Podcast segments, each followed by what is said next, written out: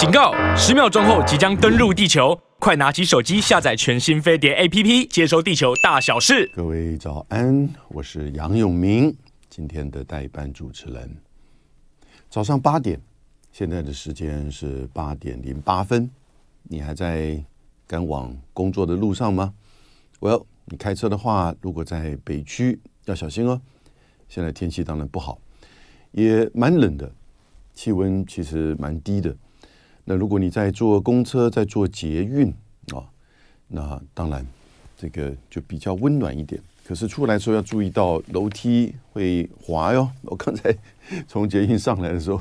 结果就稍微这个略微赶了一下，哎，差一点有一点这个滑道啊，呃，是我自己的问题，这个脚步没踩好，而不是捷运的这个设备。今天。我们看到，其实国际到区域到台湾，哎呀，真的是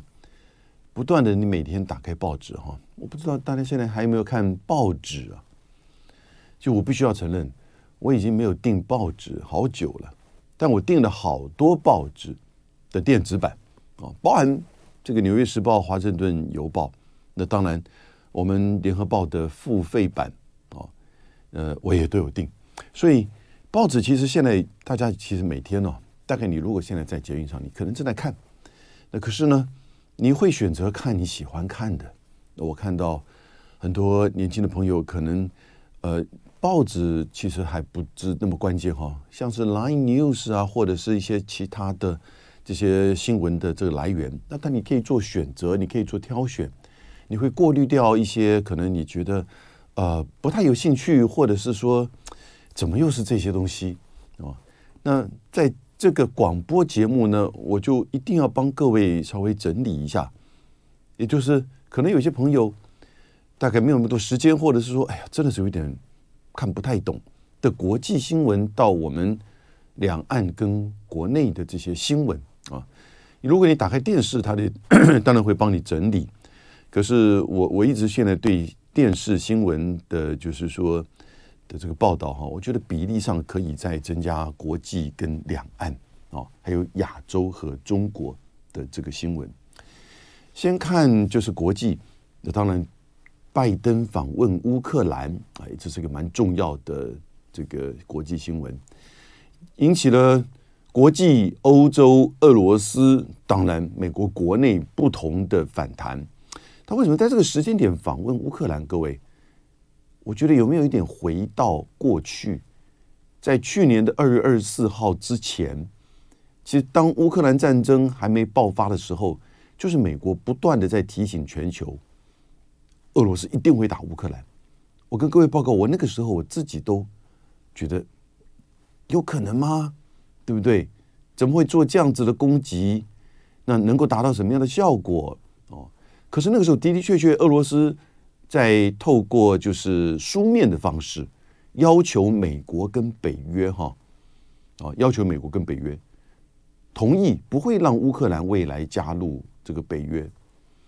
然后隔了两个礼拜之后呢，也就是在战争之前差不多两个礼拜的时候，那美国就用书面的回复，北约也是如此，无法同意你的要求。也就是说，乌克兰加入北约这个事情，我现在没有办法承诺你同意或不同意。一直就说我不会照你的要求做事。其实，在当时哈，就是现在有点像当时这种重情景重复，就是美俄这两个大国在针对、在对抗，然后呢，在彼此的这个就是说要求对方、指责对方，在你要进行军事武力武器武这个侵略攻击哦，然后呢，你要把乌克兰纳入到。这个北约东扩的下一步哦，影响到我的安全哦，不断的在透过媒体或者是书面的这样放话哦，以及军事的这个准备。那当然，那个时候我们也觉得，因为不会发生是为什么呢？呃，我们认为不会发生，为什么？因为美国不断的这样讲，可是他也没有任何的动作要去防范。如果你真的认为说俄罗斯可能会去军事攻打乌克兰，那你有没有什么方法？外交的方法？或者是军事的方法，吓阻的方式来去吓阻，或者是跟俄罗斯跟莫斯科谈，哦，我告诉他说，你不可以打，你没有，美国在旁边看，不断就喊着，啊，那路人甲，啊啊，火这个要烧，这个火要烧起来，火要烧起来，可以没有没有没有火啊，哪里有火？也许他看到那个瓦斯漏了，OK，可是他就在那边没有动作。哦，那所以现在有点回复到，就是说那个时候的情景，就是美俄在这个俄乌战争一年之后啊，又在彼此呛声对斗对抗，在乌克兰战争上面。那这个当然，你现在看到，马上普京也自己先做了一个国情咨文。呃，我看了一下这个英文跟部分中文媒体谈到他国情咨文的内容哈，讲句实在话，他其实跟拜登有点像，八成的比例在谈内政问题。哦，虽然他讲了应该有一百五十分钟啊，蛮长的哦，一百五十分钟。然后呢，八成甚至更多更多在谈到的就是他的内政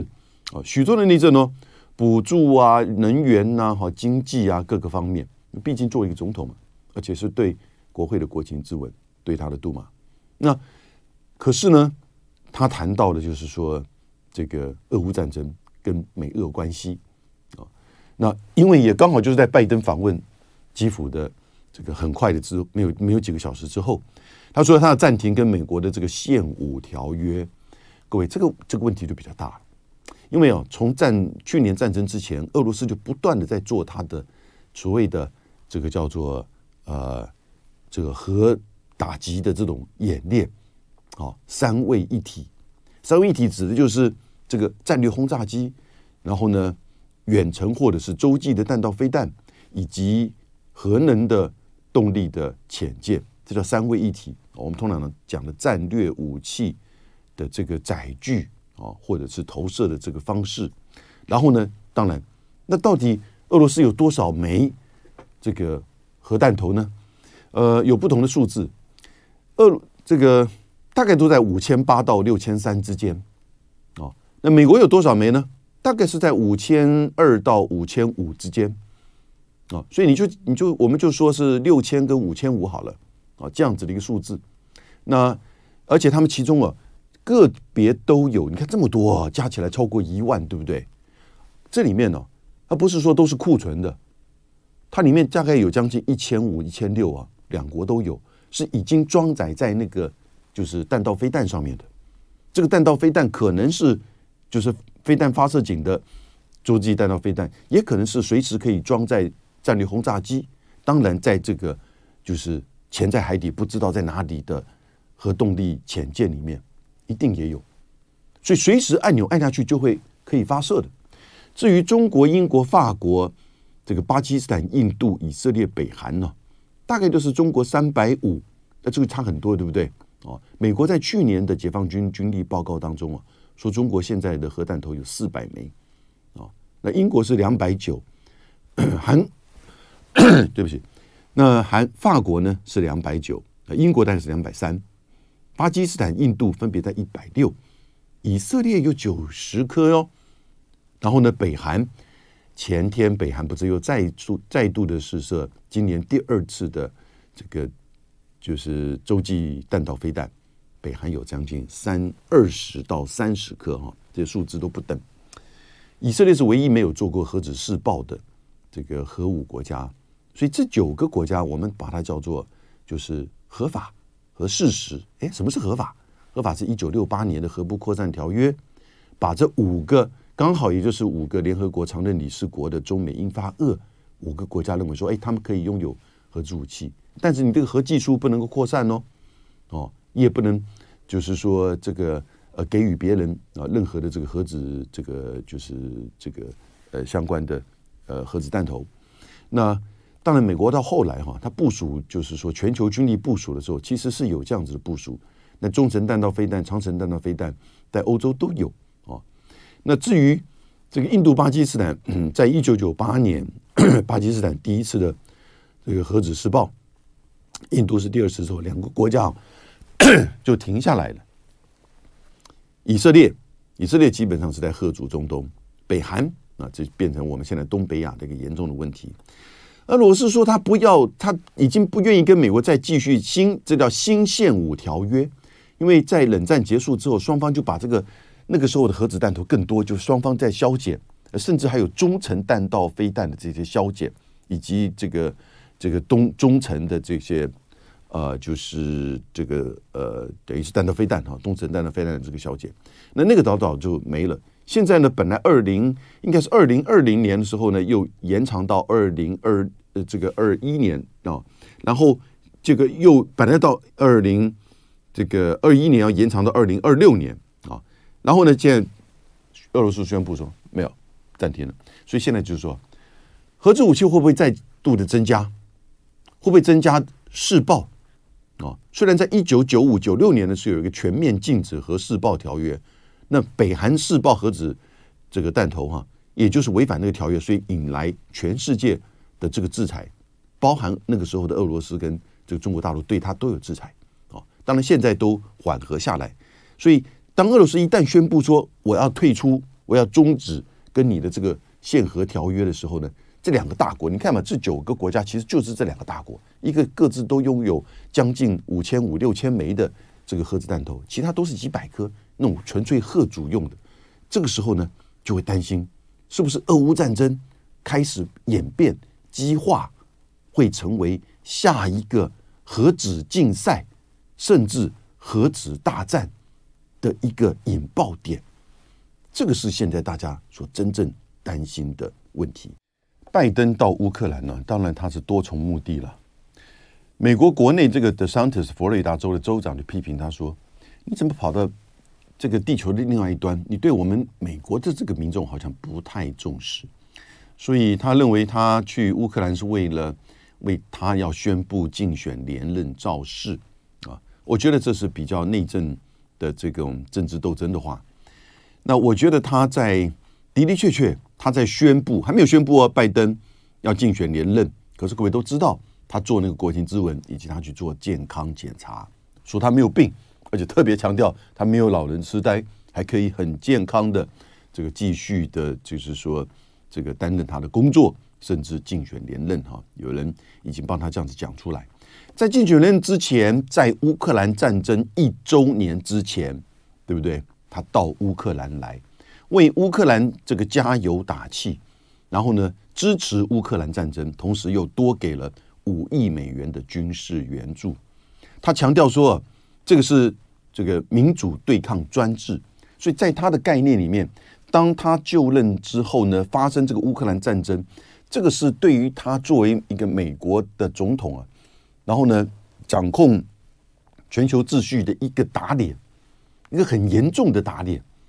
也就是在不管是北约东扩，还是说在俄乌在乌克兰的这个是否要加入北约哦，以及在二零一四年就已经开始的克里米亚并入到俄罗斯，两个共和国的持续的有这种小规模的交战哦，但一直都没有扩大。二零一四年到二零二二去年。这都是大概当时的现实，但是他就没有想到，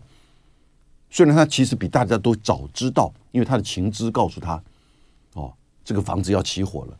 然后俄罗斯要攻打就是乌克兰的，但这不是他的安排，也不是他的战略，必须要讲，所以他觉得这是对他的打脸，对他的打脸的时候呢，一方面是对于他的大的这个战略，各位你要知道，在奥巴马的期间呢，拜登在做副总统的时候，奥巴马其实就把欧洲安全问题其实交由拜登来主导，在当时的你看到当时做呃北约的大使的这个人叫做卢兰，现在是拜登的副这个应该算副国务卿啊，应该算副国务卿。然后呢，呃，在当时的这些北约东扩以及这个乌克兰的这个角色啊，二零一四年的政变之后的变化。其实美国的政策都非常的清楚，背后其实都是拜登的影子。毕竟他长期是在外交的议题，当然还有议题，大家不要忘记，他的儿子在乌克兰啊，也帮他在做耕耘啊。什么耕耘？你当然了解。所以呢，这些问题在乌克兰的问题上，他觉得你军事攻打乌克兰，违反我的大的战略的布局。他其实，在二零零八年的时候。就已经主导要让乌克兰和那个时候的什么乔治亚加入北约，就已经那个决议出来，北约的决议这样子出来，所以才会使得莫斯科这么的敏感，在乌克兰是否加入北约的这个问题上。但是呢，战争这样子爆发了，普丁采取的是用这种军事攻击的方式。各位，第一阶段还记得吗？是全面的进攻，然后呢，改为到第二阶段，四月一号开始之后呢，一直延续到现在的这个情况。中间也发生了北溪的这个天然气管线被炸，以及这个就是克里米亚大桥被炸。你说它是意外事件，还是恐怖攻击事件？你说它是美国的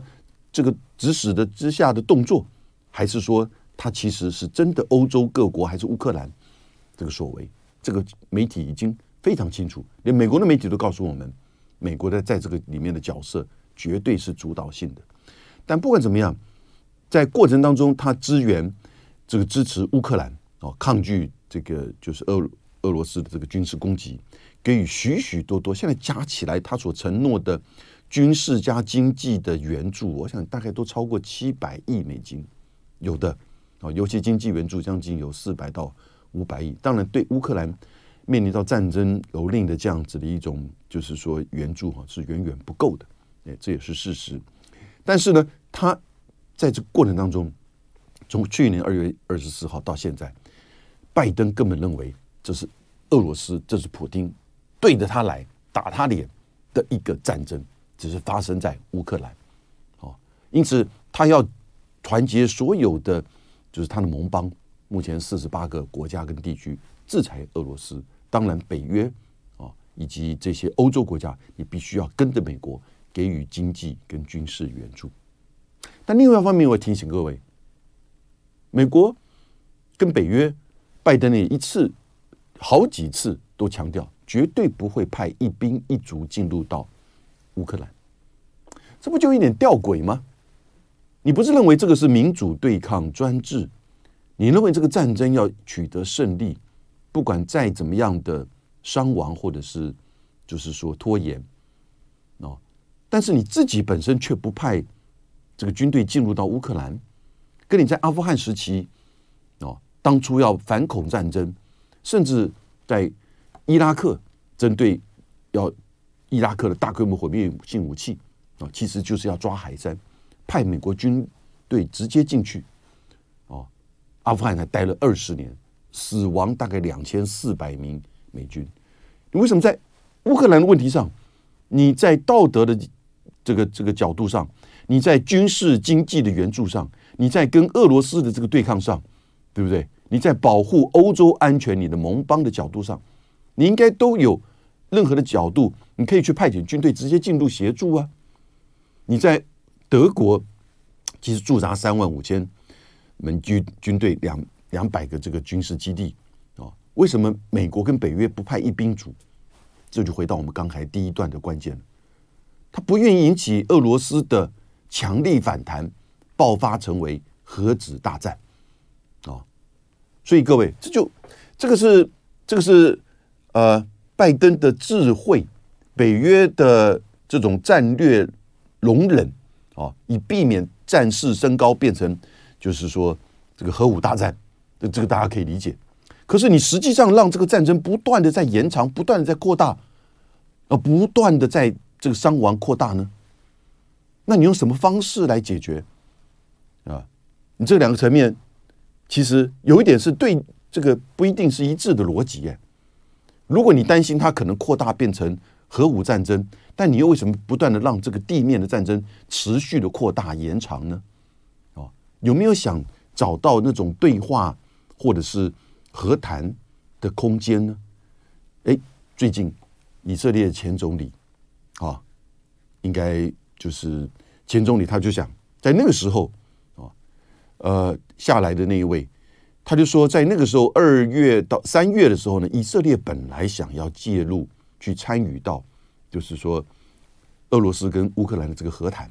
啊，那个时候记不记得？马克宏不是还跑到俄罗斯去，在那很长很长的桌子跟那个普京对话，对不对？蛮好笑的一个场景，在做跷跷板一样。但是呢，呃，同时又就是说，这个德国以及还有就是埃尔段土耳其的总统啊，甚至连莫迪都有这样子的这种，就是说话语啊，不一定本身前往这些国家。以色列为什么有这个角度？因为泽伦斯基是犹太人，结果这个前以色列前总理现在告诉媒体说，以色列不准，美国不准他这么做，不可以去促进和谈，不可以谈啊。至于法国、德国、土土耳其，他们只有他们自己的地缘的这个利益啊，有他这个角色，美国也不方便这个太太强力阻止。以色列前总理这么讲的啊，所以从这个过程当中啊。你如果担心他爆发核子大战，但你又希望他不断的这个延续这个战争，因为拜对拜登而言，这是对他打脸，而且他把他这个包装，把他把他论述为啊，这个是民主对抗专制，因为背后还有一个他更在意的专制国家——共产党专政的中华人民共和国，他觉得那才是美国真正的对手。我如果在这个乌克兰战争上，民主对抗专制，我都没有办法取得胜利，哦，我怎么去面对中国的这个民主对抗专制、中美的这种对抗？我觉得他的逻辑很清晰，我觉得他的逻辑很清晰，哦，那同时呢，如果我在我们对抗俄罗斯这样子的一种侵略战争，然后呢，专制这个统治之下入侵乌克兰，我们的盟国，我的北约。都跟我一样是民主阵营的这些国家，没有办法跟我站在同一个步伐、同一个这个立足点去制裁俄罗斯、去军事经济援助乌克兰，我们的盟这个结盟关系呢也会受到影响。而对这些国家而言，眼前对美国的军事结盟关系是很重要，是他们安全保障啊的关键。虽然冷战结束了，那个是冷战时期的一个建构。啊，跟设计北大西洋公约组织相对的，他那个华沙公约组织老早消失不见了，对不对？你反而九零年代或是两千年初的时候，你可以去质疑北约还有存在必要吗？北约需要东扩吗？这些问题都不再在当不断的当时有辩论，但是美国的这个政策觉得说，以及欧洲许多国家认为北约需要扩张，但你需要扩张的时候，你就会碰到虽然已经。啊，从苏联变成俄罗斯，但仍然有五千八百到六千三百颗核子弹头的俄罗斯，世界第一大核子大国。哦，也许它不是经济大国了，但它还是核武核武大国。你会碰到它的这个就是敏感的这个这个区域，对不对？地缘上的这种安全的这个区域。如果一旦太靠近或者跨界的时候呢，你就会引爆成为就是核子战争的可能性。现在我们来了，哦，千万不要认为说接下来这个和谈的可能性会有，因为我觉得拜登去呃在短期之内了，拜登现在这一次去乌克兰，我们刚刚讲了几个目的，他国内的目的，或者是在针对俄罗斯啊，针对他的这个这个所谓战略的这个目的，但还有一个目的，当然他就担心说有就就是中国嘛。要来这个劝和促谈啊，因为王毅这个在慕尼黑以及跟这个许多的国家不断的就是这样讲，甚至连法国的马克龙说，请你把这个讯息带到莫斯科去，希望双方能够对话。连乌克兰的外长这个这个都说，中国是站在对话对话的这一边的，所以似乎好像这个对话的氛围在俄乌战争一年之前要开始展开了。哦，然后呢，王毅也说，这个就是中国这方面会在他那个时候说的时候是大概是二十号，会在就是呃近期提出一个有关于安全议题的这个说这个说帖跟观点啊、那这个是什么呢？已经出来了，新华社昨天啊、登出来的这样子的一个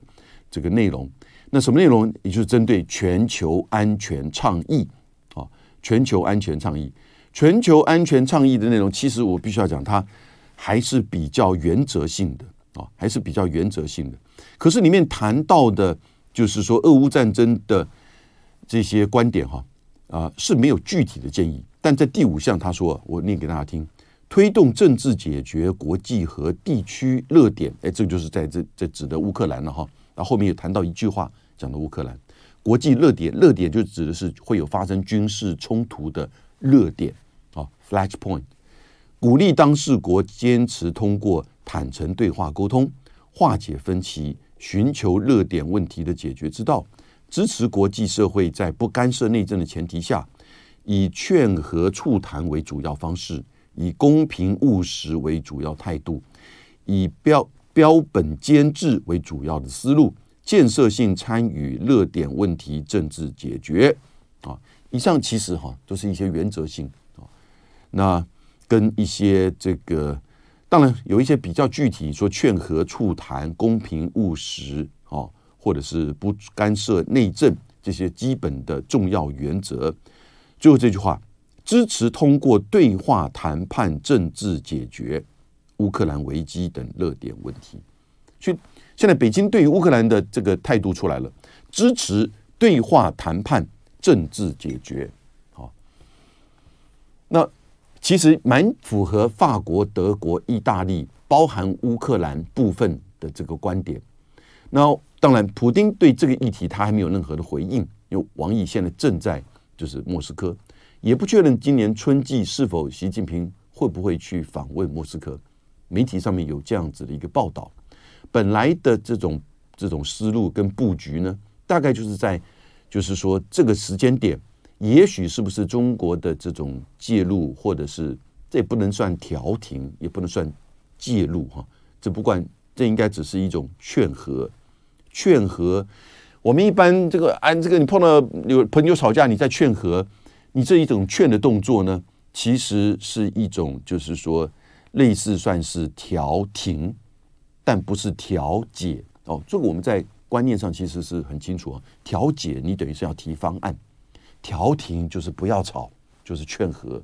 调停啊是有，因此有一些国内跟国际的这个法律上，调停是一种有法律上的影响，因为你要提方案，然后双方是不是考虑或修正，接不接受这个方案，然后呢解决或者是说暂停它的恶化，因此。它只是一个劝和，最多是一个调这个调停，而不是在做调解者啊，或者是说在做一个第三者介入，提出一个调停的这个方案啊，这个大概都很清楚。那普京也大概在等这样一个情况。可是哦，我觉得，所以为什么他昨天的国情咨文他没有讲到这一部分俄乌战争太多的内容？他没讲到太多俄乌战争内容，八成九成在讲他的国内，只不过是因为拜登来的乌克兰，他就说那我就暂停。跟你美国的这个限武条约，有一点就是在针对你呛家回去，但也有一点啊，其实是说我们你再这样子搞，我们这个情势就会升高了。我核子试爆搞不好也会继续做啊，我可能更多的核武演习也会这种三位一体这个这个核打击的这个能力的演习也会增加，我觉得一定会啊。所以换言之，拜登这次来哦，他达成另外一个这个目这个效用啊。他就是把那个对话、促和、对话啊、和谈的那个火，本来要冒起来的，他把它给捏掉了，他把它给捏掉了。那另外一方面呢，当你把促谈的火这种就是可能性把它捏掉之后呢，你这些欧洲国家当然就知道你老大哥、大老板的这个态度了，对不对？法国、德国大概也就只有在短期内。持续的在这议题上维持跟美国的一样的，就是说军事安全这个态度，但是这些国家怎么办啊？我这个要讲德国这个法国德国，你就稍微大声一点嘛，你稍微展现你的自主性嘛。你欧洲的战略自主在哪里？可是我们也理解哦，欧洲国家现在要寻求经济自主都已经很不容易了，因为你不要忘记中美之间还有贸易战、科技战啊。欧洲至少啊，要眼前先维持他自己的经济自主。你知道，在那个莫斯科安全会议的外场，华为的设备大概占百分之，就相当明显可见，在整个德国华为的设备的基础，这个五 G 的基础建设上，还是高达百分之五十，那最大的供应商啊。所以，欧洲这些国家，当我们在质疑他在俄乌战争上面能不能战略自主的时候，他们有其实真的有苦说不出。我们这个都寻求经济自主，哈，科技自主，更不要说战略自主。那这个时候只好在美国强大的压力下追随他了。Well，我们现在看到台湾这个两岸的这个部分哈，一方面你看到是国民党的副主席夏立言回到台湾，然后呢开的记者会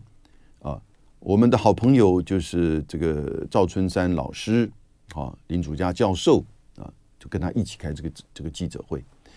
对两岸真正关心，然后呢，就是希望两岸这个稳定啊，持续交流的。我觉得其实这样子一个态度哈，慢慢现在开始酝酿出来。透过两次夏立言的这个访问，所以夏立言的这个访问，我觉得功不可没。当然，呃，面对九二共识啊，我觉得前面要加一个概念，就至少在我们台湾而言，要加一个中华民国宪法啊，中华民国宪法与九二共识。而且是我们的九二共识，你这样的讲法，其实在对内上面，你要很清楚的告诉我们台湾的民众啊，也就是说，其实我们是有我们的立场，守住我们自己的，就是说在政治上啊的这种自主性，同时呢，也去重视到两岸的交往跟稳定啊，要有一定的对话的管道。但另外一方面也面对就是民进党跟现在蔡英文政府的不断的抹黑指控。你看陆委会昨天针对夏立言的访问说：“哦，你为什么要跟你的敌手、你的敌人这个附和呢？”哦，陆委会说：“这个呃，也就是把夏立言的访问视为啊，特别是在九二共识上视为是就是呃这个。”陆委会说：“啊，对于这些的情况，他强调一贯的政策，而且呢，你不应该去呼应对岸的这些政治的这个主张啊。那他又在把九二共识做他的民进党的定义。你当然你要或者像之前赖清德也做同样的东西，他也就是把九二共识定义为北京的定义啊。那北京在谈谈到九二共识过去几次的时候呢，是有。”内部他们自己的这个定义，但这就是九二共识的这种微妙，跟它的模糊，以及它跟它的功用，对不对？也就是它可以有交叠点，但它也有可以各自的，就是说去谈的地方啊。因此，这个时候我们在台湾谈呢，就中华民国宪法与九二共识，你才能够以这个为基础去跟对岸做互动，去做对话。因为我要提醒大家。真的不要忘了，我们现在两岸的经贸有将近五成啊，啊，今年应该也是比呃去年比前年略微减少百分之二点五，并不多，并不显著。我们还是啊大陆海关的这个资讯，我们还是赚大陆多少？一千五百亿美元啊，我们的粗糙顺差，所以实际上两岸的经贸是台湾的经济的重心呐、是生命线所在呀，不管你喜不喜欢，对不对？你可以减少嘛，你可以去多重布局嘛，就跟美国一样嘛。我们也在做，美国也在引导着我们做，到越南、到印度、到东南亚、到美国去做更多的布局。这个做这个贸易投资而言，这没有什么错的事。但是当然，你同时你会考虑到你的供应链、你的群聚效应、你的成本。对不对？哦，那当然，现在政治、经济以及地缘风险开始加入到这些所谓的商业啊企业的这个投资考量里面，这是一个现实啊，这也考量进去。所以为什么台积电会加大到这个 Arizona 这个投资一百二十亿到四百亿？可是两岸贸易还是数字不断呢，哦，还是持续的，就是说这个维持我们这个。即使是在去年，是全国全世界贸易都在减少情况之下，哦，那都有这样的情况。那你看看现在，哦，宝成在越南的这个厂开始订单减少了，是不是？那今年的这个手机跟笔电，啊，年轻人开始换，因为这个现在换机的这种热度没有以前那么高了，哦，所以订单也都会减少，半导体的也会减少，啊，那也许一方面可以消。你消除一点这个库存的压力，但是另一方面呢，你的订单的减少，并代表你的生意的这个减少，对不对？你收入减少，这个时候，两岸贸易还维持它一定的这种重要性越来越凸显，因为它涵盖的不只是台湾的科技产业，也有传统产业、机械产业、农渔产品。真正的一个负责任的决策者，哈，你要面对这些问题，你更不要说两岸之间的军事上的这种危机，这是现实。我反对任何两岸的武力使用与武力威胁。哦但当我反对或你不赞成的时候呢，你就面对务实面对它可能发生的可能性，是不是？啊，而且还要不要忘记更高一个层面，现在是处于中美对抗，而中美对抗双方都有核子武器，虽然一个五千五百枚，一个四百枚，但 enough 足够毁灭地球。哎，不要忘记四百枚后面的中俄战略合作还有那个六千枚，所以这都具有什么东西？核子吓阻，那核子吓阻的意思就是什么？他们会寻找代理战争的场域，在打代理战争。乌克兰是不是如此？啊，所以你看，从两岸的经贸面到军事面到中美的对抗面，我们要很面务实的看待，不要去讲务实，务实都觉得哎，你讲的这个务实，务实已经烂掉了。看我们面对现实嘛，对不对？政治任务不能只是为了媒体，哦，或者你的支持者，你在里面喊爽的，然后呢，跑到美国去，跑到美国去，他们这一次国安高层在美国的，就是说这个对话，诶，这个其实哈，过去一直都在做，但没有这么高调，而且维吉尼亚并不属于华盛顿，这都可以理解，就就两岸。这个美中台三边关系的微妙之处，过去很多其实是在做啊，但没有在说，而且做的具体的内容达成具体的成效啊，那没有说，等他东西出来，我们才告诉大家。很多人以为说看到那个时候啊，开放美牛，对不对？你觉得哇，你对美国这个屈服，然后你牺牺牲台湾的食安，那记不记得？我那个时候在做新闻局长哎，哦，我还记得早上我在介绍就是那部电影啊《赛德克巴莱》，下午呢我就跟就是农委会的主委陈宝基共同主持记者会啊，说这个莱克多巴胺的这个检验，我们甚至会派人到美国去做检验，确认他们进我们进来的这个牛的适当很小的部位，现在完全开放的啦，民进党就完全开放的。哦啊，那个时候已经吵到民进党是已经是哇铺天盖地，觉得你在出卖台湾，嗯，谁在出卖台湾？但那天下午开记者会的时候，我突然讲讲讲，然后记者就提醒我，局长，你刚刚一直讲错了。我说什么？你讲错了？你一直在讲赛德克巴莱啊？哦哦，抱歉抱歉抱歉，我说莱克多巴胺，我们一定会加强检验，而不是赛德克巴莱，因为。当天同一天开了两个记者会啊，所以呢，事实上，台美之间的这个互动啊，一直持续啊，有一些这个层面，并不是现在民进党他在做，只不过是现在这非常的高调，因为现在进入到中美对抗，而且美国也希望去这个，民进党也希望去。把这个东西彰显出来，来表现出台美之间好像透过新闻媒体的报道，台美之间互动的管道的密切。But 你要给我牛肉啊，哦，我不是讲讲刚才那美国牛肉啊，美国牛肉啊，你要给我 beef，你要给我真实的有意义的东西。美国到现在为止有没有跟台湾谈签署？谈没有用而已，签署这个就是呃经济贸易协定，对不对？谈了几次都没有什么进进一步的进展。美国的军售有没有真的到位？而且是台湾需要的，不是那些布雷车或者是弹簧刀无人机，以作为城镇战、巷战这个解放军登陆之后的阴影跟延迟的武器。我想台湾需要那种东西吗？是不是？但是这是美国认为台湾现在军事上采取不对称作战，也许可以。延缓、延迟解放军的这个攻击的这个进度，来增加美国反应的时间，哦，但这个都是在核武、核子吓阻之下，这个时间够吗？真的会有这个这个任职任何的这个反应吗？哦所以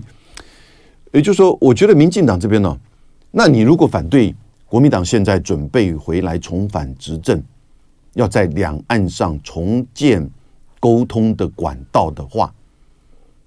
在现在的沟通管道的建立，纯粹是这个民间的，而且也没有任何谈到跟公权力有关的议题。我想这个任何这个国民党或夏立言这边都掌握的分寸很清楚，啊，你也没有看到，对不对？只不过是，只不过是在这过程当中凸显出，那你拿出什么方法？那你拿出什么方法？你不能只是秀一个照片，说你在美国有参加跟美国的国安高层的这个对话。人，你告诉我，你跟美国这边拿到什么东西？是不是？啊，以及两岸的经贸你怎么去维护？还有呢，台湾怎么去面对，避免台海的这种战争的风险？那么现在看到不断的就是美国的这个访问团又来了，这叫做新抗中保台，哦，因为和平保台的这个讲法没有人用，没有人相信民进党能做到和平保台。那新的抗中保台又出来了。什么是新的抗中保台？过去蔡英文时期那段时间的抗中保台，哦，其实基本上是针对中国的跟大中国大陆的这种对峙。啊，两岸的完全的这个僵局啊，那从原来的就是马英九时期的互动到这个进入僵局，所以采取的是抗中保台。那现在的抗中保台啊，一个特质就是美国来访的团跟人员增加，而且会增加很多。我看刚回去吧，这两天就是美国的国会的代表团来，他是来自于戏谷的众议院啊议员。虽然是民主党，但他同时也是麦卡锡议长所成立的中国事务委员会里面的成员。他到台湾来，第一个先去见台积电，先去见张忠谋，好，然后呢，这个才做政府上的拜会。可是他在台湾，他也说一句话：哎，我们不寻求跟中国冲突。这个因为他是民主党出身，所以他就 follow 这个拜登的那个那个说法，因此。美国的重点啊，美国的重点是台湾安全吗？美国的重点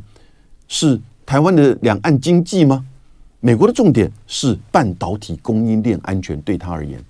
从他的国家利益角度没有错啊，他把在这个三星啊、台积电都拉去做这个投资啊，今年的就是那个晶片法案也会开始提供这个补助，所以民进党现在采取新的这种抗中保台的这个策略啊。也就是不断的去增加台美之间的这个互动啊的照片、议题或者是人员的往返，而在什么时候？在今年的大选年，在今年大选年，当然我们现在要担心的就是两个东西：第一个，麦卡锡什么时候来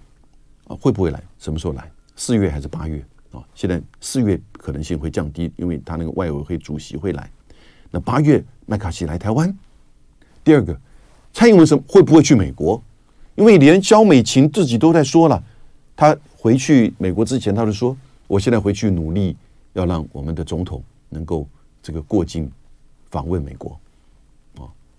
那这些新的所谓的拜会哦，会谈、台美会谈跟台美访问啊，在今年你看到会不断的增加，这是新的抗中保台啊。那